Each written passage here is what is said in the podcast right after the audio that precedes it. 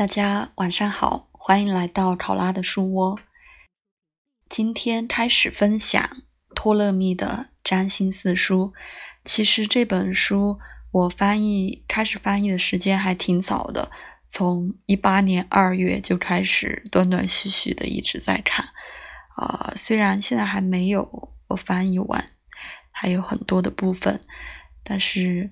嗯，还是鼓起勇气在这里和大家分享。是在这段时间分享了两本占星书，也就是啊职业中天眼占新进程和医疗占星手册之后，才慢慢有了自信吧。因为占星书、占星四书，它写成的时间比较早，因为托勒密他的在世的时间是大概公元三、公元九十到一百六十八年，所以。呃，占星四书也是在一公元一百多年的时候写的，距离时现在的时间比较久远。啊，可能英文也像中文一样，啊，就是我们现在读古汉语的一些表述文法，还是会觉得呃有一些困难理解起来。那英文可能也是这样的，就是。我之前在看这本书的时候，还是觉得很多啊，包括很多词语的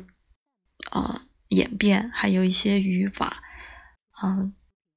可能理解起来都比读这两本书要啊困难一些。那呃，既然自己也呃看了很多，也做了一些翻译，那还是和大家一起分享吧。那今天就从第一书的啊介绍这部分开始，就是第一书的啊简介的部分。通过天文学预测的意义，呃，塞鲁斯说过，有两个方面是最重要和正确的：一是首先必须同时有序、有序和有效。通过我们理解太阳、月亮以及相互之间有关联、和地球有关联的星星运动的相位，因为它们的运动时常都在发生。第二是凭借他们自己相位的自然特质的意义，我们研究它们通过运转时候发生的变化。所带来的变化。首先，所有这些有它自己的规律，即使理想的本身，即使没有达到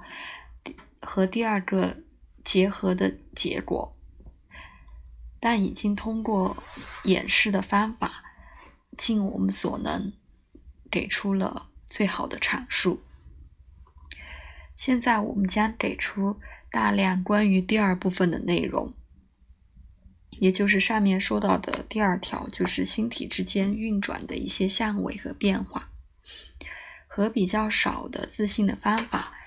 就在一条完全哲学的道路上。因为一个人的目标是事实，从不和第一种确信的感觉比较，这是不变的科学。因为他把他的弱点和不可预测的啊物质特性都归因于了个体的情况，而不是限制于这样的调查、这样的研究在可能性的边界里。当很明显的绝大多数的自然事件都表明它们的原因来自于这个包裹的天空。但因为每件事情都很难达到和参与，啊，会很容易引起普通大众的攻击。